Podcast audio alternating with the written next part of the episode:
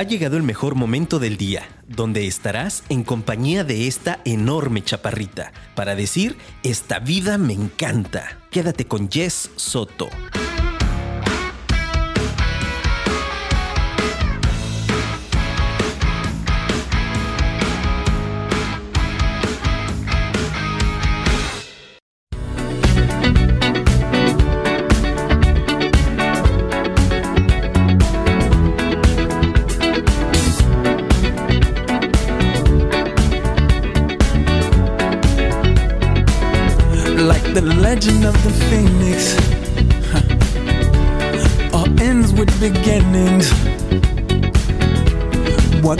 Planet spinning? Ah, uh, the force from the beginning.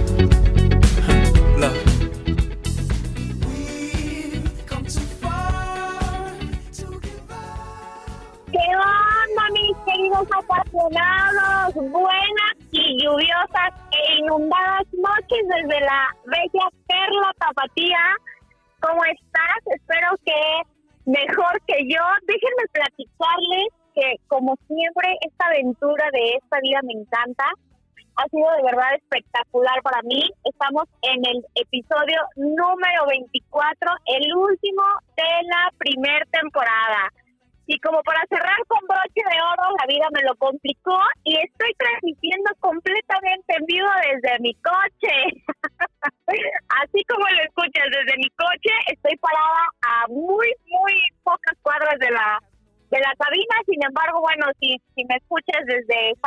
Desde la ciudad, desde la zona metropolitana, sabrás que tenemos una tarde eh, pues muy lluviosa y las inundaciones y los eh, bloqueos de Plaza del Sol no, no me permitieron llevar a la cabina. Entonces, pues no me quedó de otra más que eh, tomarle un shot a mi bebida, ponerme de buenas, no estresarme y disfrutar, porque hoy es un gran día, es un jueves hermoso. Además, nos espera una entrevista fabulosa. Se las, las voy a dejar con esta entrevista que si me sigues en redes sociales, debes saber que la grabamos hace unos días, ya que mi invitado, bueno, su agenda se complicó un poquito y así lo hicimos. Pero antes de dejarte con esta entrevista, quiero eh, agradecer a mis patrocinadores que sin ellos esta aventura no sería posible. Empezando por The Swing Club and Fitness Center, que es un club integral en donde puedes nadar, en donde puedes hacer fuerza, puedes hacer cardio, tienen clases en grupo, hay un área funcional, ahora ya tenemos cursos de buceo y puedes entonces hacer tu actividad física de una manera muy variada, muy divertida, en un excelente ambiente, el lugar es súper limpio, la gente es muy linda, entonces es un lugar en donde te vas a sentir feliz. Recuerda que si eres del team de Esta Vida Me Encanta y de Afirma Radio, este mes, lo que nos queda de este mes, tienes tu primera mensualidad gratis únicamente mencionando que nos escuchaste en Afirma Radio. Y segundo, y muy importante, igual de importante también, pues por supuesto las hermosas niñas de Málaga Estudio Anespa, que el día de hoy cerramos el giveaway y yo sé que si participaste muy seguramente me estás escuchando y estás esperando la noticia. Y bueno, como solamente vamos a tener esta cápsula, hoy no la voy a poder hacer de emoción y darla hasta el final. Así es que lo vamos a decir y en un momentito también lo vamos a publicar en nuestras redes sociales. Entonces, ¿están listos? Luigi, yo no te oigo y no te veo. Por favor, tambores. a ver si se oye y si no, bueno, ahí se los debo, se los imaginan. Y nuestra ganadora es Erika Acosta. Muchas felicidades, Erika. Por favor, envíame un ¡Oh! ¡Ahí está, envíame un DM y si no, nosotros nos comunicamos contigo para que puedas canjear tus cinco sesiones de moldeado de figura. Y ahora sí, mis queridos apasionados, déjenme ver cómo resuelvo este tema, pero yo los voy a dejar con esta súper entrevista de mi padrino Javier Rosario le mando un abrazote que sé que anda en Querétaro y entonces yo los escucho la próxima semana. Les mando un abrazo, mis queridos apasionados, y hasta el próximo jueves. ¿Qué onda, mis queridos apasionados? Bienvenidos a otro jueves de Esta Vida Me Encanta. Hoy tenemos un episodio especial, además de que es el cierre de la primera temporada. Eh, tengo un invitado que es muy especial para mí el día de hoy y justo lo escogí para este programa de cierre porque para mí es muy significativo. El día de hoy no estamos completamente en vivo. Yo sí estoy en el estudio. Seguramente si estás escuchando esto, te aseguro que yo sí estoy en el estudio. Pero tengo que confesarte que no estamos en vivo. Porque mi invitado, pues, es una persona altamente ocupado. Entonces, este, bueno, nos tuvimos que adaptar, pero él está aquí listísimo. Entonces, bueno, les platico un poquito de quién es la persona que me acompaña el día de hoy. Miren, les voy a contar. Él es fundador y director general del Instituto de Formación Integral para Líderes en Acapulco Guerrero. Es contador público por la Universidad Autónoma de Guerrero, Premio Estatal de la Juventud por el Estado de Guerrero, Premio Nacional de la Juventud por el Instituto Mexicano de la Juventud, Premio Nacional de Emprendedores Jóvenes por México, Retos y Oportunidades por el Instituto Mexicano de la Juventud. Master Life por Tony Robbins, egresado del Colegio de Graduados en Alta Dirección de Miguel Ángel Cornejo. Instructor certificado en hábitos de la gente altamente efectiva. Premio a la expresión oral otorgado por la organización internacional Toastmaster. Mérito a la capacitación 2017 por 20 años de trayectoria por la Secretaría de Trabajo y Previsión Social. Fundador y director general de Estrategos de GDL Jalisco. Conferencista internacional desde 1997. Creador de contenido positivo para distintas marcas y plataformas. Master Coach, entrenador de equipos y speaker inspiracional. Además, también es conductor. O sea, es un bagaje, ya vieron. Conmigo está el día de hoy Javier Rosario. Bienvenido, Javier. Cuando oigo eso digo, no manches, ¿de veras? Todo eso. Qué maravilla, porque muy pocas veces seguramente tienes la oportunidad de platicar todo, todo este histórico que has hecho a través de los años, ¿no? La verdad, yo, yo incluso ni siquiera yo conocía todos los premios que tenías y me dio mucho gusto ver tu currículum y, y saber la gran trayectoria que tienes y además tenerte el día de hoy conmigo. Muchísimas gracias. Estoy emocionado. Hoy, hoy estoy, hoy estoy en modo fan. Hoy estoy en modo fan. Hoy estoy en modo fan con una de mis, de mis personas favoritas, de mis conductoras favoritas. Muchísimas gracias por todo lo que nos regalas en cada emisión. Gracias, es como una recarga de energía, una recarga de frescura escucharte. Y eso cualquier persona que le guste la radio lo debe agradecer. Muchas gracias, Javi. Este, les platicaba ahorita a los queridos apasionados el porqué de este programa, además de que, bueno, estamos haciendo el cierre.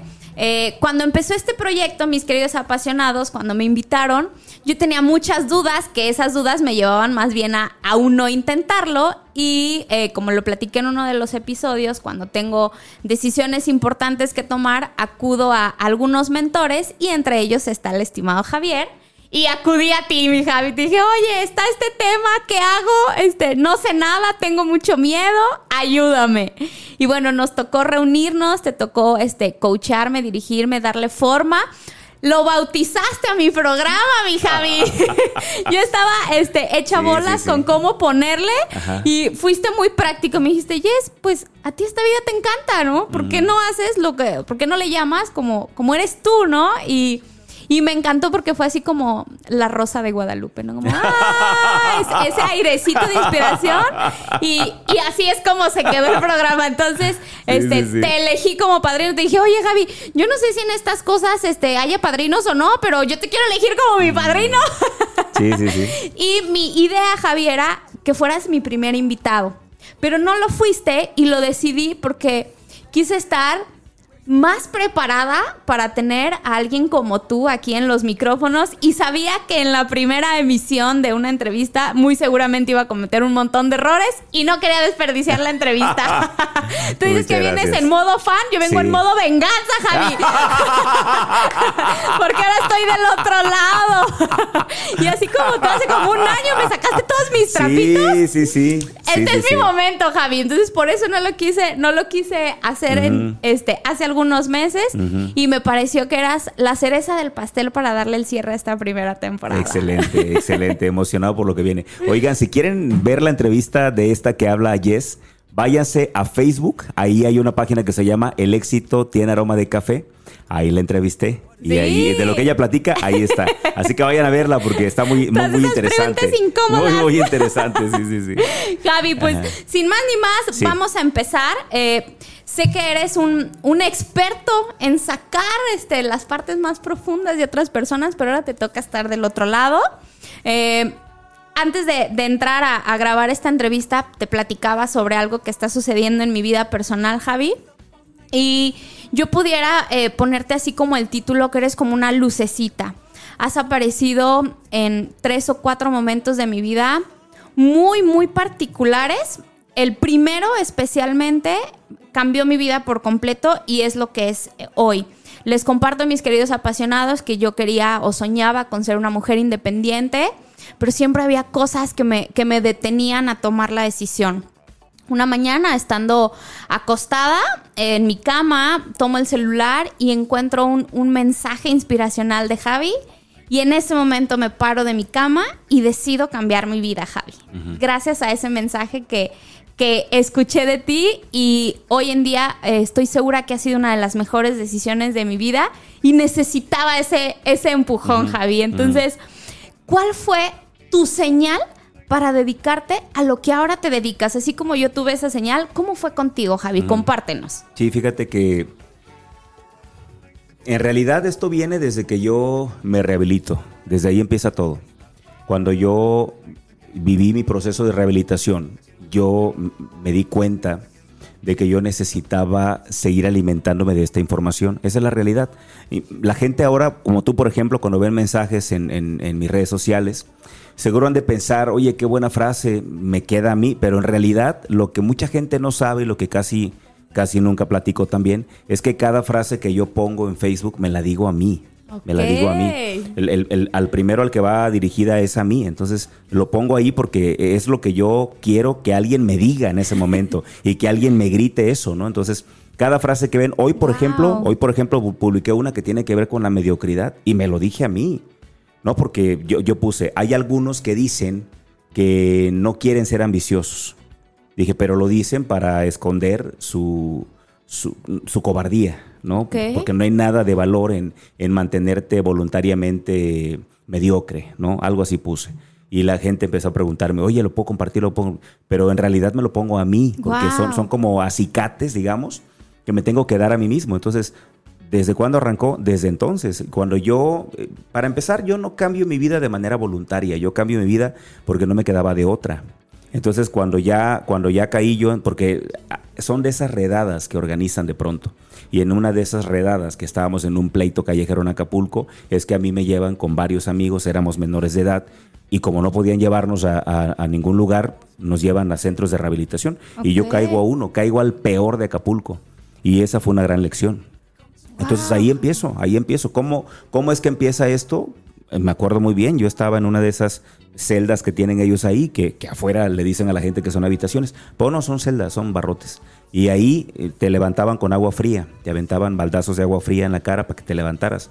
Y entonces, en una de esas eh, veces que me aventaron el agua fría, pasó un el, el hijo del centro de el hijo del director del centro y me aventó un libro y me golpeó el pecho el libro. Me dijo, léelo, a lo mejor te ayuda. Y ese libro era Volar sobre el pantano, de Carlos Cuauhtémoc Sí, Sánchez. claro. Un escritor muy criticado por mucha gente, pero a mí me ayudó mucho. A mí, aferrarme a su libro me salvó la vida.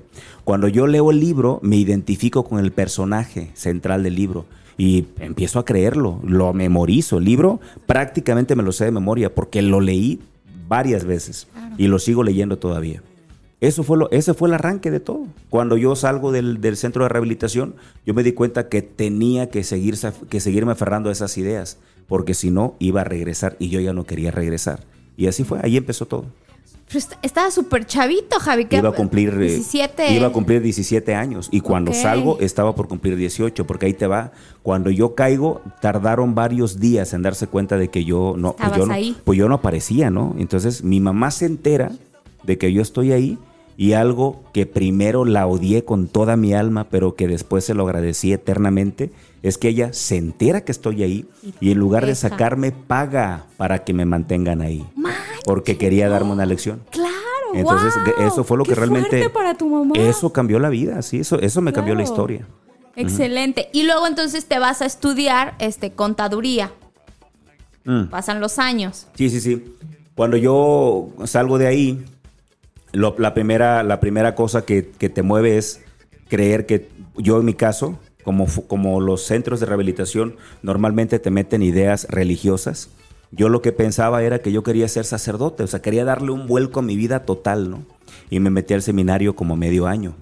Ya en el seminario lo que, lo que pasó es que varios sacerdotes vieron mi historia y comenzaron a decirme, oye, la verdad es que tú no eres para estar aquí. O sea, a ti te vemos una vocación distinta, tú te quieres casar, tú, tú sueñas con otra cosa distinta. Entonces, no me quedé en el seminario, pero entonces ingresé a grupo de jóvenes en la iglesia y empecé a, a- a liderar grupos de jóvenes. Ahí empieza Empecé, entonces ese, empecé a ser coordinador de grupo de jóvenes y mis temas tenían algo especial. O sea, yo daba mis temas y eran temas diferentes. Incluso gente de otros grupos querían ir a escuchar los temas que yo daba. Se hicieron eventos grandes, me acuerdo bien, te hablo del 95, 94, 96, esos años. Se hicieron eventos en canchas de fútbol y la gente iba a escuchar las canchas de fútbol. ¡Wow! Entonces, cuando eso termina, cuando eso pasa conmigo, pues yo empiezo a, a- a trabajar. Mis papás, la verdad es que nunca nos faltó nada a nosotros, pero fue mi decisión empezar a trabajar. Yo me fui a trabajar, eh, empecé a trabajar, no sé, de, de- de ayudante en una miscelánea, en un mini super.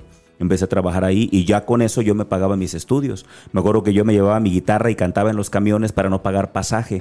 Y de esa manera yo empezaba, ¿no? ¿Cuándo decido ser contador público? Cuando antes había un área en las preparatorias que se llamaba orientación vocacional. Ajá. Yo nunca fui malo para la escuela, hay que aclararlo, ¿eh? Aunque yo desvié mi camino, nunca fui malo para la escuela. Siempre fui como muy... Era raro porque me encantaba el fútbol, me encantaban las chicas, me encantaba andar en la calle, pero siempre fui muy bueno para la escuela. Era algo muy extraño porque ¿cómo es posible que un chavo que está medio desviado eh, aparezca en cuadros de honor, sea, sea de la escolta? Siempre fui de la escolta y antes ser de la escolta era por promedio. Sí. Entonces, siempre fui a la escolta. Me acuerdo bien, era vergonzoso porque en la secundaria yo iba al, al homenaje, me acuerdo muy bien, la camisa era blanca, pero mi camisa estaba llena de barro. Porque, porque yo me iba a jugar fútbol antes del homenaje. Mis zapatos todos Los llenos de tierra, sí. mis calcetines blancos. Ya ves que antes usaban los pantalones un poquito cortos, se te veían los calcetines. Ajá. Era el peor de la escolta. Me acuerdo muy bien, era lo peor yo, o sea, y era el capitán de la escolta. Ah, atención, escolta, firmes, ya. Era, siempre, siempre tuve ese rol. Sí, me acuerdo que siempre fui desde la prima, desde la secundaria, fui jefe de grupo. O sea, este rol de liderazgo Sí. lo traigo desde siempre, ¿no? Sí. Fui jefe de grupo, era capitán de la escolta, en el equipo de fútbol era el capitán. Entonces siempre fue como este rol, siempre fue como este rol. Eh, descubro que quiero ser contador porque eh, en esta área vocacional que había en la prepa llega un contador público, un contador ya enco- Experimentado. encumbrado, ¿no? Famoso en Guerrero, llegó a ser incluso secretario de finanzas del gobierno del estado. Y nunca olvidas la gente que te marca, él se llama Carlos Álvarez Reyes. Espero que esté bien, no sé de él desde hace muchos años y ya debe ser un señor mayor. Carlos Álvarez Reyes llega, da una conferencia que se llamó Más allá del debe y el haber el otro perfil del contador público. Y me encantó. Mm. Porque básicamente lo que dijo es que a un contador se le enseña a hacerle fácil a la gente lo que es complicado. Y me gustó, dije yo, yo quiero aprender a hacerle a la gente la vida fácil. Que lo difícil lo puedan entender, ¿no? Y entonces empecé a, a ilusionarme con ser contador y me metí a ser contador. La verdad me fue muy mal en la facultad de contaduría. No era algo que me apasionara, pero como ya estaba ahí, decidí terminarlo, ¿no? Excelente. Entonces, a- así fue, por eso soy contador, pero no lo ejerzo penosamente debo decir que yo tengo un contador, o sea, yo le pago un contador para que lleve mis, mis eh, sí, yo no sé de contaduría, es que en contaduría pública te pierdes un año y Sí, te, y te te tienes que quedaste, estar te quedaste. Entonces, todo el tiempo. yo sinceramente hasta pena me da decir que soy contador público, sí soy, pero no ejerzo. Ya no lo soy, ejerzo, ¿no? Exacto. No ejerzo, exacto. Claro, excelente. Entonces, tus primeras conferencias fueron en este, en estos escenarios de, los grupos de jóvenes. En grupos de jóvenes, exacto. Eh, pero todo empieza cuando, cuando termina este proceso. Me acuerdo muy bien que eh, eso que la gente ve, que, que no he estado, por ejemplo, en ningún grupo de alcohólicos, a lo mejor piensan que el tema de que pasas a tribuna y dices, hola, este, buenas noches. Soy Javier Osorio Figueroa y soy un alcohólico. Piensan que esa es la mejor broma. Pero no, eso, eso es algo, es parte de la vida de los grupos. Entonces, a mí me tocaba, y todos tienen que subir a tribuna, después de que es el proceso, tienes que subir y platicarlo. A mí me tocaba platicarlo. Vamos a imaginar que hoy terminaba yo mi proceso y me dice el director, oye, mañana te toca a ti platicar tu testimonio. Y yo me quedé pensando, le dije, pero mañana no hay sesión. Y me dice, sí, es la sesión solemne. Le digo, sí, pero, pero yo no voy a hablar ahí. Sí, dice, vas a hablar ahí, vas a hablar ahí. Es que era una sesión con 5 mil alcohólicos. Era la solemne de todo el estado y era juntar a todos los grupos de alcohólicos anónimos del estado de Guerrero en Acapulco, en un teatro al aire libre. Dice, mañana hablas tú. Y yo helado, ¿no? Y al día siguiente todavía me estaba rajando. Le dije, yo no puedo, la primera vez que hablar con tanta gente. Y me dice, yo me voy a sentar enfrente y tú nada más cuéntamela a mí. Y así lo hizo. Se sentó enfrente y yo me dirigí a él todo el tiempo. Pero cuando yo levanté los ojos y vi que la gente, no, no, no, espera esto. Yo eh, empecé a contarle a él parte de mi vida y empecé a llorar. Y entonces yo volteé la cara arriba y vi que toda la gente estaba llorando. Después empecé a reírme y volteé a ver y vi que la, o sea, vi que la gente me seguía. Vi que si yo lloraba, la gente lloraba, si yo me reía, entonces me di cuenta de que yo podía mover emociones. Y ahí empezó mi primera gira, porque al final de esa conferencia se acercó la gente con agenda en mano. Oye, quiero que vayas a Coyuca, quiero que vayas a Petatlán, quiero que vayas a tal lugar y doy mi primera gira. ahí arranca realmente todo. Javi, me acabas de poner la piel erizada. Sí, ahí, ahí arranca, ahí arranca esto, sí, sí, sí. O sea, entonces quiere decir que para esa primera conferencia tu preparación fue nula, literal. Te era, era mi historia. mira, durante muchos años yo viví de mi historia. Sí, pero me refiero que, o sea, fue de un día a otro, pues no es como que tuviste el tiempo de, de, no, no me de estudiar, de preparar. No, no, no. a, mí la gente, a mí la gente me pregunta cómo te hiciste conferencista y yo lo digo sin que suene arrogancia yo estoy convencido que nací con algo especial, porque nadie me enseñó a hablar. En realidad, Toastmaster me dio un reconocimiento, pero yo no me formé en Toastmasters. O sea, ellos me, ellos me invitaron y me dieron un reconocimiento a mí, pero yo no me formé en Toastmasters. Sinceramente, yo nunca he ido a un lugar para aprender a hablar, ¿me explico?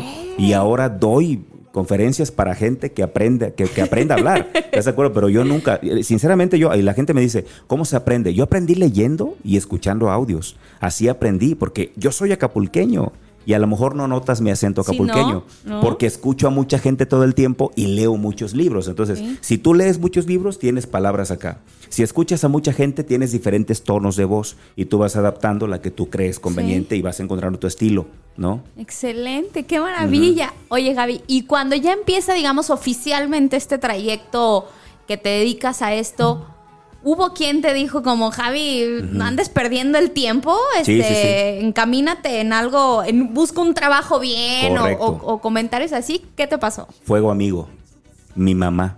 Ok. Fuego amigo. Y yo a mi mamá, créeme que nunca, nunca jamás la, culparé. Porque una mamá siempre quiere lo que ellos creen que es mejor para ti, ¿no? Mi papá siempre fue mi cómplice, él siempre fue mi socio. Por eso yo le decía a mi esposa hace unos días, le decía, fíjate que me siento un poquito mal conmigo porque me duele más el Día del Padre que el Día de la Madre. ¿Estás de acuerdo? Yo amo a mi mamá, pero mi papá era mi amigo. Si mi papá era mi brother, mi socio, mi, mi cómplice, siempre él me respaldó. Mira, el momento cumbre de esto que dices tú, el fuego amigo vino cuando yo, después de que termina todo el proceso, eh, al final de, de nuestra clausura fue a cantar Martín Valverde un cantante católico costarricense, pero que ya es mexicano, vive en Guadalajara. Y Martín Valverde cantó, y cuando él cantó, Martín habla más que de lo que canta, él realmente habla. Y en esa habladuría me movió algo acá adentro. Entonces yo llegué a la casa y me acuerdo que yo bien emocionado me, me planto enfrente de mis papás y les digo, oigan, ya sé a qué me quiero dedicar yo ya estaba estudiando la, yo ya licenciatura. no, yo apenas iba a entrar a la Facultad de Contaduría. Había, estaba en el inter de la preparatoria, y ya sé a qué me quiero dedicar. Y, se me quedan viendo los dos. Y les digo, les apunto con el dedo, quiero ser conferencista, les digo. Y mi mamá se seca las, las manos en su mandil y me dice, mira, escucha, y me apunta con el dedo, me dice, mira, escucha, ¿puedo decir como me dijo? Sí. Me dice, porque es mamá costeña, ¿sí? Me dice, mira cabrón, Escúchame bien, hijo de la chingada. Si no te sacas esa pendejada de la cabeza, te vas de la casa. Búscate un trabajo. Huevón, me dijo. Wow. Y mi papá se me quedó viendo y me dice, ¿por qué quieres eso? Le dije, porque siento que hay algo acá en mi corazón que se mueve. Cuando siento, cuando me imagino hablando en un escenario, siento que hay algo que se enciende en mi pecho. Y me dice mi papá, pues si quieres eso, entonces lucha por eso. Porque yo no te voy a dar dinero. Si eso te va a dar de comer, me dijo él, Dale. eso haz, ¿no? Y si no te va a dar de comer, encárgate de buscar algo para comer y que puedas hacer eso. Mi papá siempre fue un hombre muy sabio, siempre, siempre. Mi mamá, entiendo que ella buscaba lo mejor, porque ella después me presumía. Ya después, cuando ya yo ya me gané el premio de la juventud Ajá. y todo eso, ya ella me presumía. Ella, ah, mi hijo. Y salía en televisión y mi hijo y los recortes de periódicos. Ajá. O sea, ella ya después ya me presumía. Pero primero ella, ella fue la principal persona que, que- que me dijo, no tienes que dedicarte a eso. Qué maravilla. Exacto. Oye, Javi, dijiste algo que me, que me gustó mucho, que cuando piensas en un escenario se te enciende el corazón. ¿Te sigue pasando, Javi? Me sigue pasando. Cuando pasas a un escenario. Yo creo que el día que me deje de pasar es cuando ya me tengo que dedicar a otra Exacto, cosa. Exacto. exacto. Yo me sigo poniendo Sí. nervioso. La gente, muchos de los cursos que doy de comunicación para conferencistas, me preguntan que cómo le hacen para quitarse el nervio. Y yo siempre les digo que el nervio es algo que no te debes quitar nunca, Sí. no te debes quitar nunca. El día que tú dejes de sentir maripositas en el estómago cuando te están anunciando para subir a un escenario, ese día se acabó. Sí. Dedícate a otra cosa, ¿estás de acuerdo? El nervio te dura el primer minuto. Te vas soltando y te vas enganchando y te sientes en tu hábitat después. Pero yo digo eso, yo creo que eh, si el día que deje de sentir esos nervios es cuando ya tengo que cambiar de, de hacer otra cosa. Excelente. Y eh, de entre todo lo que haces, que bueno, nos le- lo presentaba al inicio, que eres consultor, coach, este, eh, conferencista, ¿qué es lo que más te apasiona de tu trabajo? Sin duda, de todas las actividades que, que como, digamos, eh, persona pública hago, lo que más disfruto es la conferencia. A mí me encanta, mira, yo, yo trabajo mucho de consultor de negocios. El consultor de negocios se mete a las entrañas de una organización. Pasa casi todo el día en una organización. El coach escucha mucho a la gente, les hace preguntas y les ayuda a encontrar soluciones que ellos mismos dan. El conferencista es el que se encarga de incendiar corazones. Es el que se para en un escenario y da un mensaje en corto tiempo, pero con mucho poder para mover a la acción a los que están ahí. La idea no es nada más emocionar, la idea es claro. moverlos a la acción, que la gente realmente tome acción por algo. Entonces a mí me encanta la conferencia, es lo que más me gusta, te soy muy sincero. Tengo mucho trabajo de coach y mucho de, de consultoría, pero lo que a mí me fascina es, la, conferencia. Excelente. Exacto. Yo he asistido contigo a muchas conferencias. Digo, para ser más específica en la pregunta, he tomado temas comerciales, ¿no? Tomé contigo este vendedores perros, este eh, altamente, las personas altamente efectivas. eh, estoy tratando de recordar cuáles otros he tomado.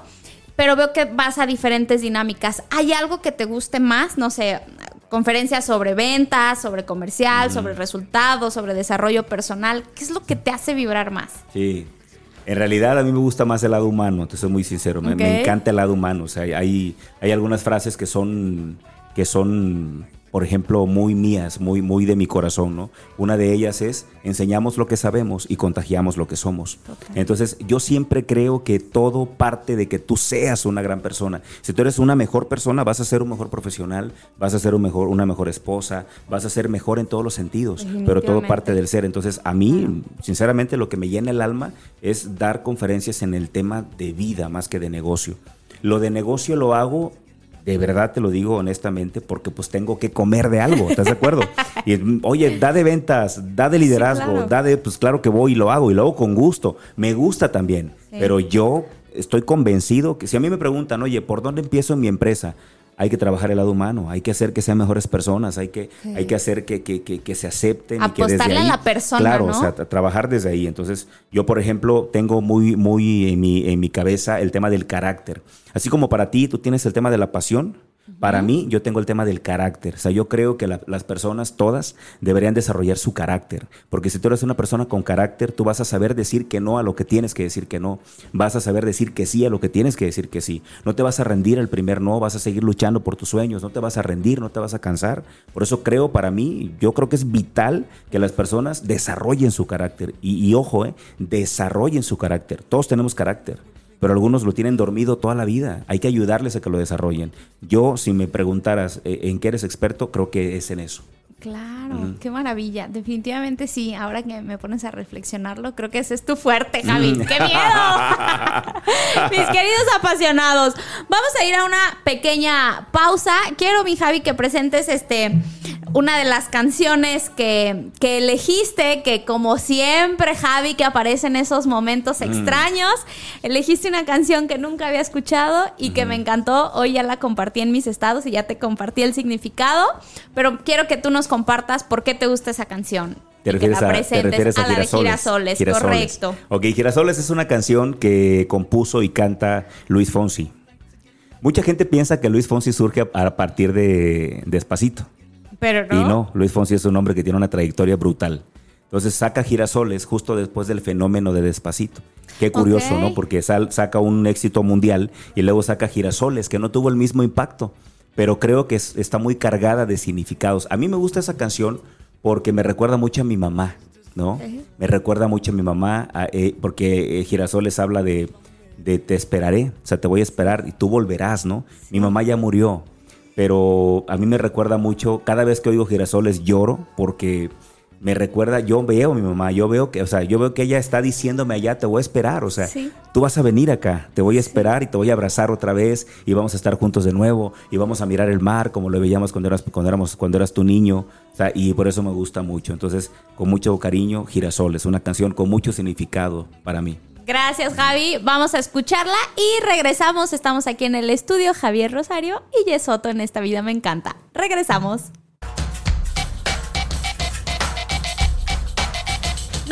Estamos en Esta Vida Me Encanta y yo regreso en unos minutos. Escríbeme al 33 33 19 11 41.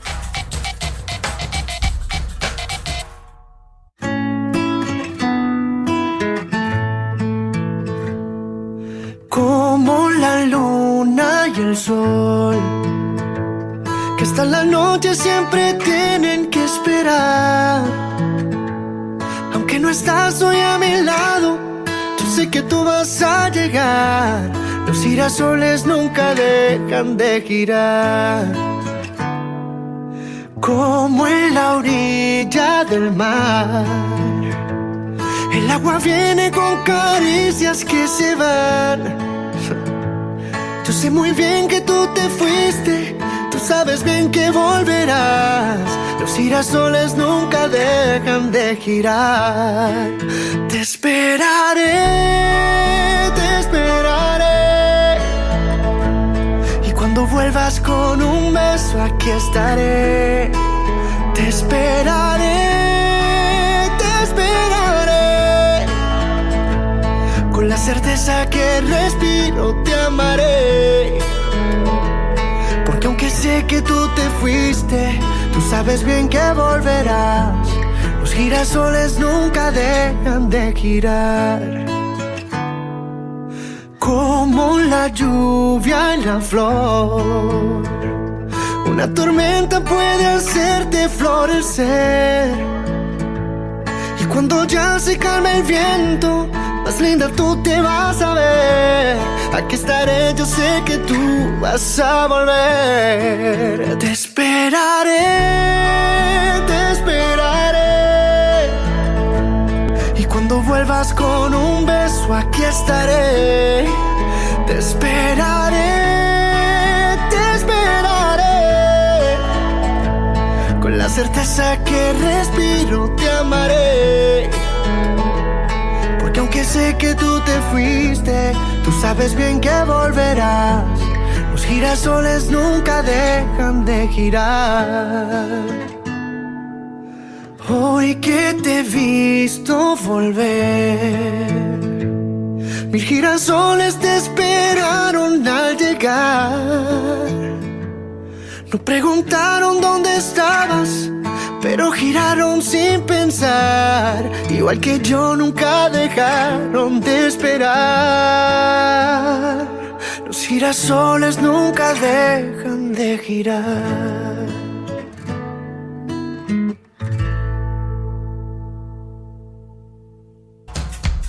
Te lo dije, solo iban a ser unos minutos. Sigamos platicando que ya estamos de regreso en esta vida, me encanta.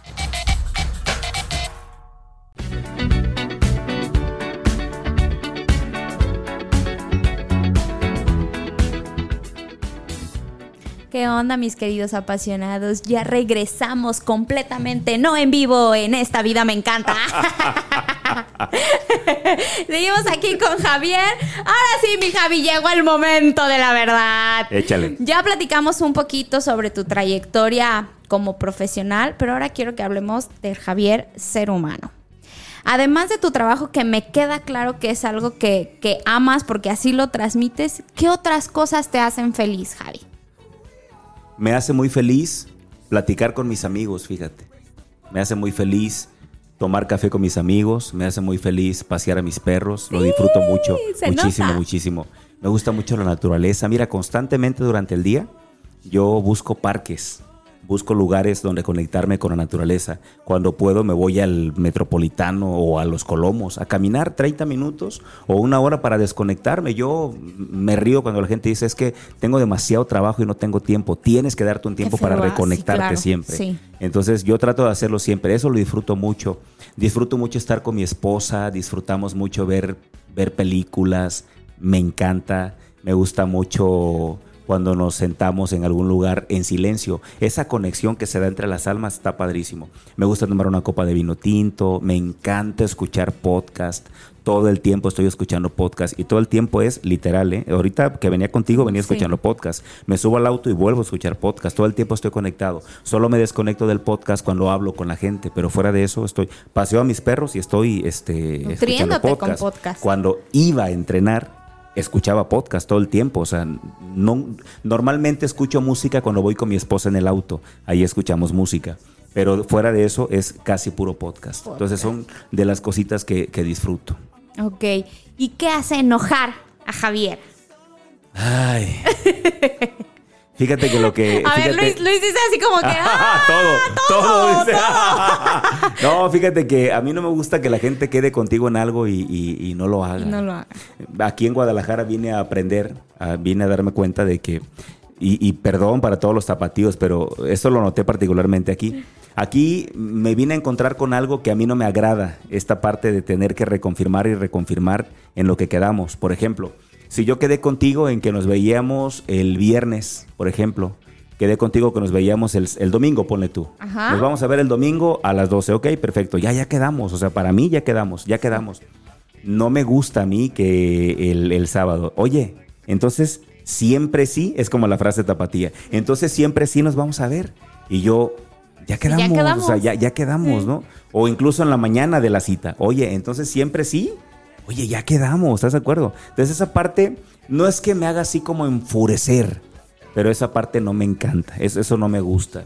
Otra cosa, por ejemplo, que no me gusta tampoco es, aquí en Guadalajara se le llama faroles, ¿no? Faroles. No me gusta mucho la gente que farolea, ¿estás de acuerdo? O sea, no necesitas hacerlo. Yo a veces me río porque le digo a la gente, "Ah, mira, hay gente que se llama, o sea, es que tú te, no sé si te ha tocado que llegas a algunas reuniones y saludas a la gente y te dicen, doctor Muñoz. Yo dije, ah, este güey se llama doctor. ¿Estás de acuerdo? O sea, o vas con otro y Sí, este, claro. arquitecto Peña. Sí. Yo no, o sea, este güey se llama arquitecto. ¿Estás de acuerdo? O sea, o la gente que necesita decir sus títulos para Claro. sentir que valen, Claro. me dan penita. Oh, hasta lo ponen en redes sociales, ¿no? Ujú, Arquitecto. Me da, les- me da- me- o sea, no, claro. no sé, yo respeto que lo hagan, pero a mí no me gusta, no me encanta. ¿Estás Ok. de acuerdo? No me gusta, por ejemplo, la gente eh, que no se toma la vida a la ligera. Ese es uno de los conflictos que tengo con mi esposa. Porque mi esposa, el mundo se derrumba con cualquier cosa y eso a mí no me agrada. Por ejemplo, esta profesión, y quiero ser muy Ajá. honesto, esta profesión es como un electrocardiograma. Tenemos tiempos muy buenos y tenemos tiempos que nadie nos pela. Alguna vez platicaba yo con, con César Lozano, este gran conferencista internacional. No es mi amigo, pero nos conocemos. Y yo platicaba con él y él me decía, ¿no? Una vez que nos encontramos en un, en un, en una, en un evento de una marca de multinivel, me dice, ay, tú eres la nueva adquisición. Así me dice. Y luego él me explicaba que las marcas nos agarran como por moda, ¿no? O sea, está ahorita César Lozano y César Lozano aparece en todas partes y luego te desechan. Y Daniel Javif y Daniel Javif en todas partes y luego lo desechan. Javier y en todas partes y luego lo van desechando. Es- así es como funciona, ¿no? Es como si la fama es efímera y, y vas, vas así. Y él decía eso, ¿no? Entonces, este, ay, me perdí. ¿Por qué Con tu esposa, Ah, que decías que... Entonces, te- tengo tiempos muy buenos, donde me va muy bien, vivimos muy bien, pero de pronto, cuando hay momentos eh, que no me va Pasas tan bien, moda. que no me va tan bien, por ejemplo, te voy a poner un caso fácil, la pandemia. Cuando llega la pandemia me claro. quedo sin trabajo, porque Literal. lo mío tenía que ver con gente y me quedo sin trabajo y también me quedé sin provisiones, porque como yo estaba muy sobrado, comenzamos a invertir y ya habíamos invertido y de pronto nos quedamos sin nada porque me quedé sin trabajo. La proyección financiera que habíamos hecho, de, ya teníamos agendadas siete convenciones y esas convenciones son muy bien pagadas. Entonces, con esa proyección invertimos Claro. todo lo que teníamos y dijimos, vamos a, no. Sí, claro. Entonces, de pronto llega la pandemia y pum, no, mi esposa, se le, el mundo se le caía. Ella es muy desesperada cuando siente que, que no vas a ganar, ¿no? Ella, ¿y qué vamos a hacer? Y esa parte a mí no me agrada, porque yo, yo siempre le digo, mira, mientras no dejemos de movernos, no va a faltar nunca. Y así ha sido, nunca ha faltado. Siempre de última hora algo ocurre, algo pasa que, es, Sí. que nos mantenemos a flote. Sí, Claro. claro. Entonces, pero esa parte es la que a mí tampoco me, me encanta tanto. Otra cosa que me hace enojar es, eh, pues creo que ya lo dije, ¿no? Que la gente te diga que sí, que no resuelva. Eso de que déjamelo checo, me... Ah, ¿estás de acuerdo? Eh, eso de que me digan, eh, nos llamamos, nos agendamos checo y te tampoco. aviso. O sea, yo soy de que a ver, quedemos, ¿no? Abro mi agenda y quedemos de una vez, quedemos. O sea, vamos a ver qué día tienes y agendamos, ¿no? A lo mejor puede cambiar después, pero ya quedamos ahorita. Ok. Es- esas son como las cositas que, que, ah, me- muy peculiares, muy Mm, peculiares. mm. Oye, Javi, ¿y qué viene para Javi en el, en el futuro? ¿Cómo te ves en los próximos siguientes años? Fíjate que he recibido varias lecciones. Ahorita, gracias a Dios, cuento con Gerson y todo el equipo de Corby porque me di cuenta de algo. Pasó algo muy penoso hace poco tiempo. Hace poco tiempo yo eh, estaba a punto de dar una conferencia para una empresa de transportes muy grande en el país. Era un gran evento. Me habían recomendado y incluso viajé a México, di la prueba. Ya estaba como a dos semanas del evento. Me llamaba la atención que no me mandaban el, el- el anticipo, porque siempre hay un anticipo para comprometer, Claro. ¿no? Y como no llegaba el anticipo, yo llamé a mi contacto. Y ¿Qué me dice, y me dice, güey, se me olvidó comentarte, ya no la vas a dar tú. ¿Ah? Y eso le dije yo. No, dice, la va a dar este otra persona. Y yo por curiosidad pregunté quién es. Y me dio el nombre, ¿no? Y de inmediato me fui a Instagram y me di cuenta por qué lo habían elegido a él, ¿no? Evidentemente tiene cerca de un millón de seguidores. Y es muy guapo y de ojos azules. Entonces, yo me di cuenta de algo. Olvídate de lo guapo, ¿no? O sea, eso no tiene tanto que ver. Me di cuenta de que si tú no tienes muchos seguidores y mucho engagement en las redes sociales, las empresas te pagan menos. Porque él no es conferencista. ¿Estás de acuerdo? Él es un chico bonito. que- Influencer. un chico un bonito que presenta reflexiones positivas y ya, pero no es conferencista. Es muy Sí, diferente a, a ser conferencista a ser influencer. Él es influencer. Sí. Entonces, yo dije, no puede ser que hayan elegido a un- a un influencer en lugar de un conferencista. Pero lo entendí y, y tengo dos opciones, o me quedo quejándome o hago algo. ¿Estás de acuerdo? Claro. Entonces yo hablé con Gerson y le dije, Gerson, necesitamos crecer en redes sociales. Hay que hacer lo necesario para crecer. Tengo que crecer mi número de seguidores. Si quiero mantenerme competitivo, es ahí donde están los contratos ahora. Ni modo, eso es lo que hay que hacer. Me agrada, pues no me encanta tanto, pero es lo que hay que hacer. Así y si es. lo que hay que hacer, sin dejar de ser yo, pues hay que hacerlo. Entonces, Yo creo que diste en el clavo el adaptarnos al cambio, ¿no? Porque creo que eso le pasa a mucha gente que ya es como reconocida en cualquier área, ¿no? Que pues ya, ya tengo como cierto renombre y ya no quiero probar cosas nuevas. Y entonces te vas quedando como obsoleto, ¿no? Y qué padre que estés abierto a a lo mejor a cosas que no son lo tuyo, ¿no? El tema de las redes sociales, pero a verlo como algo positivo y Sí. hacerlo tuyo sí, sí. y que eso te siga ayudando a, a despegar. Eh, Entonces, ¿qué hay que hacer? Pues hay que, hay que meternos a redes sociales, hay que invertir mucha lana ahí. Evidentemente el tema orgánico ya no se dio conmigo. Hay gente que crece orgánicamente, pero yo ya me di cuenta que orgánicamente no voy a crecer. Hay que meterle lana, hay que hacer estrategias y hay que meterle mucho dinero, porque, porque es así. Entonces, eso es lo que viene para mí, es crecer en redes sociales. Esa es la apuesta. No me preocupa el tema territorial, porque el- yo, yo tengo trabajo por el boca en boca. Eso no me preocupa, ¿estás de acuerdo? Pero si me quiero mantener vigente, tengo que, porque esto son los contratos pequeños. Los contratos grandes están ahí. Y ahora resulta que te van a elegir por el número de seguidores. Entonces, métele. ¿Estás de acuerdo? Claro. Excelente, Javi. Pues me va a encantar que nos vayas compartiendo por ahí todos tus, tus proyectos. Prácticamente el tiempo se nos está este, terminando, pero me gustaría que cerraras con algún mensaje para toda la audiencia de apasionados, que también nos platiques en dónde pueden encontrarte, que les platiques de tu programa de Afirma Radio, este, y que con eso cerremos, Javi. Así es que te cedo el micrófono. Bueno, pues antes que otra cosa, agradecer infinitamente tu, tu invitación. La verdad es que Gracias. estaba un poquito inquieto por saber qué me ibas a preguntar. Y, y ya esta parte de mi historia prácticamente ya no la cuento, porque Lo sé. Sí, sí siento que es un tema que durante muchos años lo conté y es, es de lo que yo viví mis, mis primeros años. Y decidí ya dejarlo ahí. ¿no? Hay mucha gente que ni siquiera conoce esta historia, pero bueno, ese, es el origen, ¿no? Y te agradezco mucho por, por esta invitación. Me pueden encontrar en, eh, bueno, no en todas, pero en muchas redes sociales como Javier Rosario Figueroa. Así me pueden encontrar Javier Rosario Figueroa. Y la reflexión con la que yo me quiero despedir es una que aprendí de una vieja campaña de Apple. Seguro tú no nacías cuando esto estaba, usted es muy joven, pero los que son de mi generación, ya, ya arriba, ya. ¡Y qué manchado! ¿Viste eso, Lo bueno es que te quiere, lo bueno es que te ¿Viste eso, quiere. Lo bueno es que te quiere, ¿eh? Lo, bu- Excelente lo bueno es que, lo laboral. bueno es que te quiere. Ahí está. El fuego amigo del que te hablaba. El fuego amigo, ahí está, ¿eh? Bueno, te decía, esta la escuché yo en, en una vieja campaña de Apple. Incluso el comercial era blanco y negro. ¡Wow! Era blanco y negro. Fue de las primeras campañas que lanzó Apple. Y lo voy a decir porque creo que tiene todo que ver justo con este programa y contigo, ¿no? Porque esa es la realidad. Tú estás loca y la gente que te escucha está loca también. Entonces, en aquel momento Steve Jobs hablaba de esta clase de locos y esta, es- este pensamiento dice así. Salía el, el comercial de Apple con imágenes de Neil Armstrong, del Magic Johnson, creo, de Albert Einstein, de Salvador Dalí, todos en, fondo blanco y negro, y empezaba la voz en off que decía, esto es para los locos, los inconformes, los rebeldes, los polémicos, los que van contra la corriente, los que no siguen las reglas ni respetan lo establecido. Puedes alabarlos, citarlos, glorificarlos o condenarlos, pero lo único, lo único que no puedes hacer es ignorarlos, porque ellos son los que cambian la historia. Ellos inventan, imaginan, curan, exploran, crean, inspiran. Ellas ellos impulsan el mundo hacia adelante. A lo mejor tienen que estar locos, porque si no, ¿cómo se podría observar un lienzo vacío y ver una obra de arte? ¿O sentarte en silencio y escuchar una canción que aún no se ha escrito?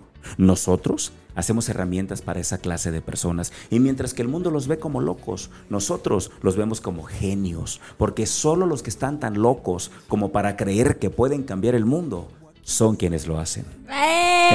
¡Excelente! Aplausos, mi Luigi, por favor. No, nada más se ¡Qué burla. maravilla de Nada cierre! más se No, burla. no. Gracias, Javi. Me, me súper encantó, definitivamente. Coincido en que, en que así es, estás en lo correcto. Javi, vamos a despedir el programa con la segunda canción que me mandaste. Lo mismo, Javi, platícanos eh, cuál es y Sí. por qué te gusta. Sí, se llama La Alegría de Vivir. Es una canción tan positiva. Miren, hay una parte de mí que yo- tengo orígenes africanos. Mi abuelo David era de orígenes africanos. Allá en, en Guerrero, en una parte de Guerrero, cuando llegó la nao de China con esclavos negros africanos, una gran parte de esclavos escaparon de la nao. Se asentaron en las costas de Guerrero y Oaxaca y crearon una población de afromestizos. Por eso en Guerrero hay mucho, mucha gente negra, negra, negra. Yo desciendo de gente negra. Entonces hay algo en mi alma que todavía cuando oye tambores se alegra. Sí. Cuando, cuando escucha, por ejemplo, el guaguancó, este tipo de ritmos tribales, hay algo que pasa en mí. Hay una canción de Ricky Martin que se llama Pégate, Sí. que tiene, que tiene timbales Sí. y ese tipo de cosas. eh, El guaguancó yo lo bailo natural, nadie me lo enseñó. Entonces, son cosas que están ahí. Oigo música y empiezo a mover los pies. No soy un gran bailarín. De hecho, no me gusta bailar, pero hay algo en mí que, que, eh, Te a- mueve. que mueve eso. Entonces, hay una alegría dentro de mí. Yo soy una persona normalmente alegre. De pronto la gente me ve como muy ceremonioso y así. Pero no, no, no, soy muy alegre, me río escandalosamente. Soy así, me gusta. Soy alburero porque soy acapulqueño.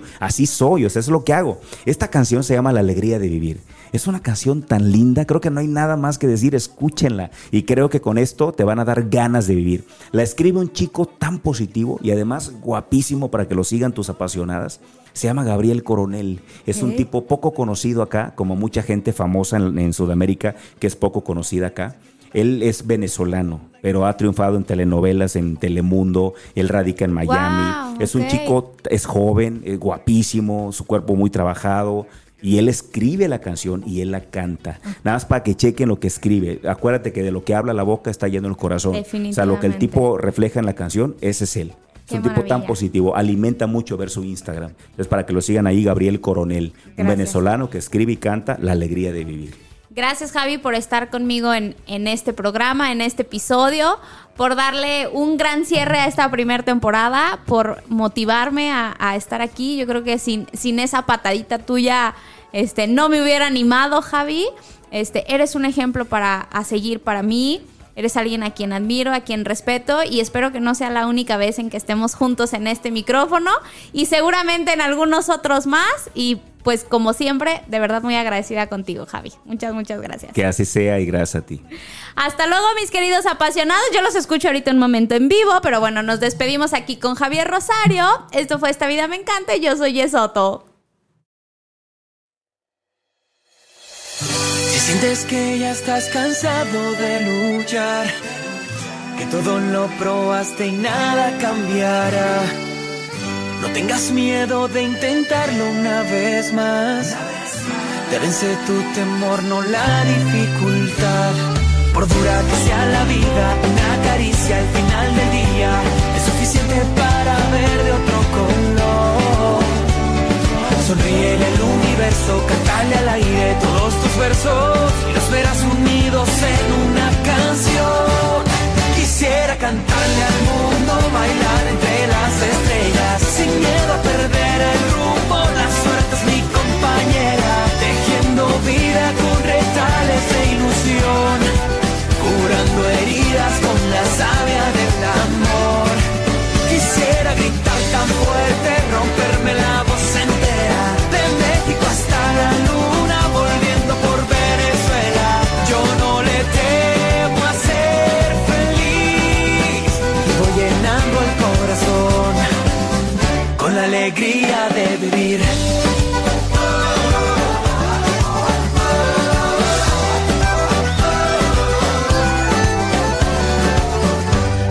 Tus lágrimas te impidan ver el sol, cada mañana te regala su calor. Oh, no hay ningún mal que dure una eternidad. Los buenos tiempos siempre llegan al final. Por dura que sea la vida, una caricia al final del día es suficiente para ver de otro color. Sonríele al universo, cantale al aire todos tus versos y los verás unidos en una canción. Quisiera cantarle al mundo, bailar entre las estrellas, sin miedo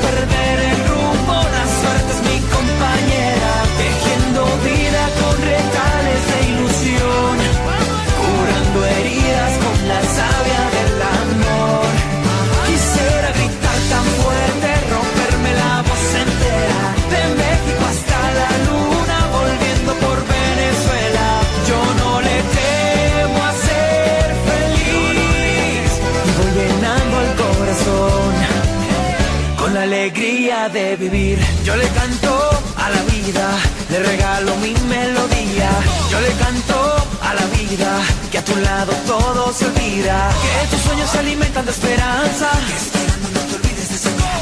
Que tus sueños se alimentan de esperanza. Que esperando no te olvides de soñar. Por dura que sea la vida, una caricia al final del día es suficiente para ver de otro color. Todos tus versos y los verás unidos en una canción. Quisiera cantarle al mundo, bailar entre las estrellas, sin miedo a perder el